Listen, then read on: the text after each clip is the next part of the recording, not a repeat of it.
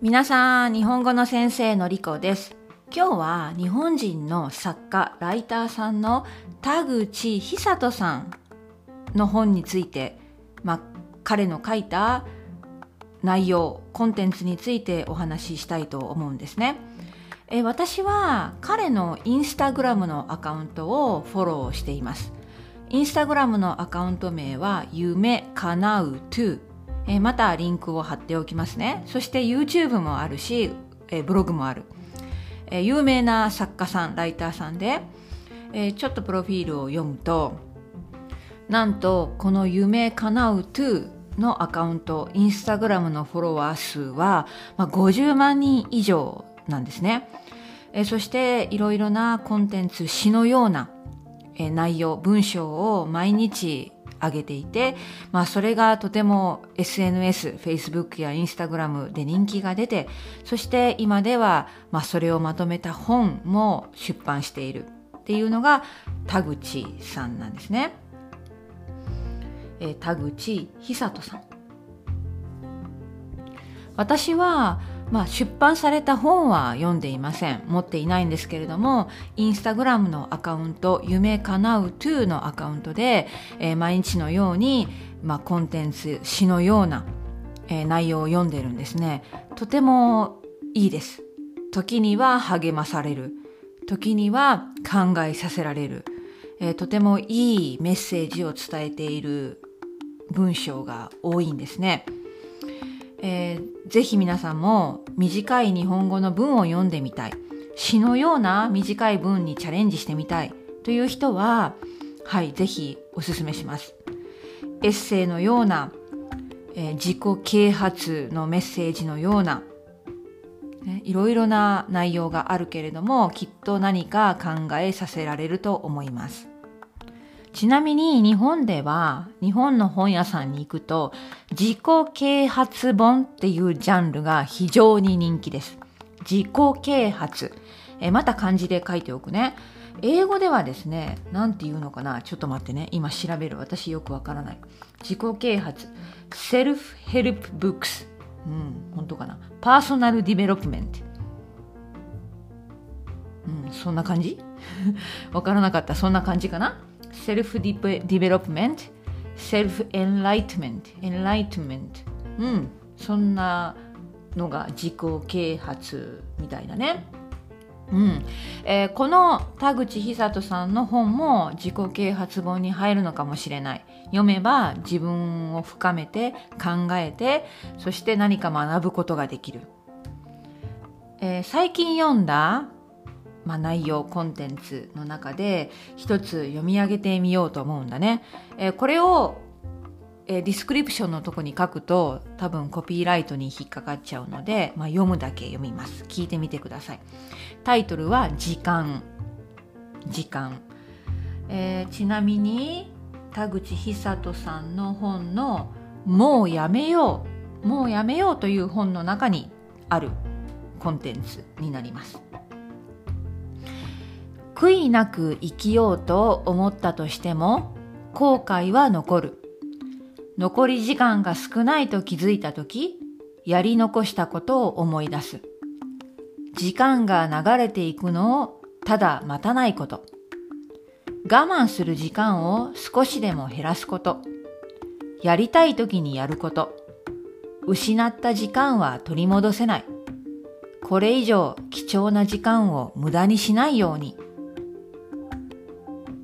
どうですか？毎日忙しいいろいろなタスクに追われる私たちこれを聞いた時にあそうだと思いませんか？ああれやってないこれやってないと後悔するよりはね失った時間はもう過ぎてしまった時間は取り戻せません。無駄にしないようにやりたい時にやりましょう。という内容ですね。えー、もう一度読みますよ。時間。悔いなく生きようと思ったとしても後悔は残る。残り時間が少ないと気づいた時やり残したことを思い出す。時間が流れていくのをただ待たないこと。我慢する時間を少しでも減らすこと。やりたい時にやること。失った時間は取り戻せない。これ以上貴重な時間を無駄にしないように。もう一つ読んでみますね。えー、これはタイトル「楽しむだけ」楽しむだけ、えー、このライターさん田口久人さんの「きっと明日はいい日になる」という本の中に出ています。読んでみますね。楽しむだけ。どんなに頑張ってもダメなことはある。あまり努力しないで成功する人だっている。人生は思い通りにいかないことの方が多い。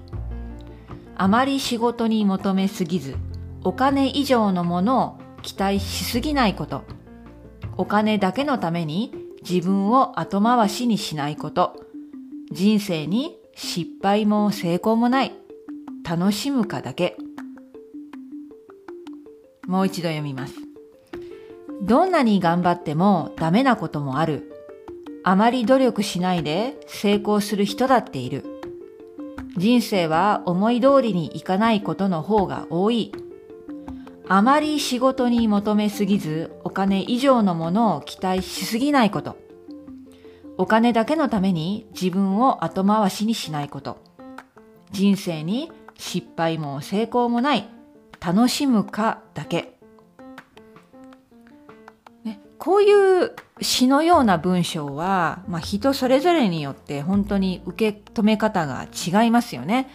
ポジティブに捉える人もいれば、ネガティブに捉える人もいると思います。私はね、本当に、この田口さん、夢叶うトゥーさんが書く文章、私の胸に響くことが多いんですね。例えば今読んだ楽しむだけ。ね。えー、私は今フリーランサーの、まあ、オンライン日本語教師として、ね、頑張って毎日生活をしています。インスタグラムとかポッドキャストねいろいろ失敗もあるんだね。本当になかなか思い通りにいかないことが多いんです。うまくいかない。こんなはずじゃなかったのになぁなんて思うことよくあります。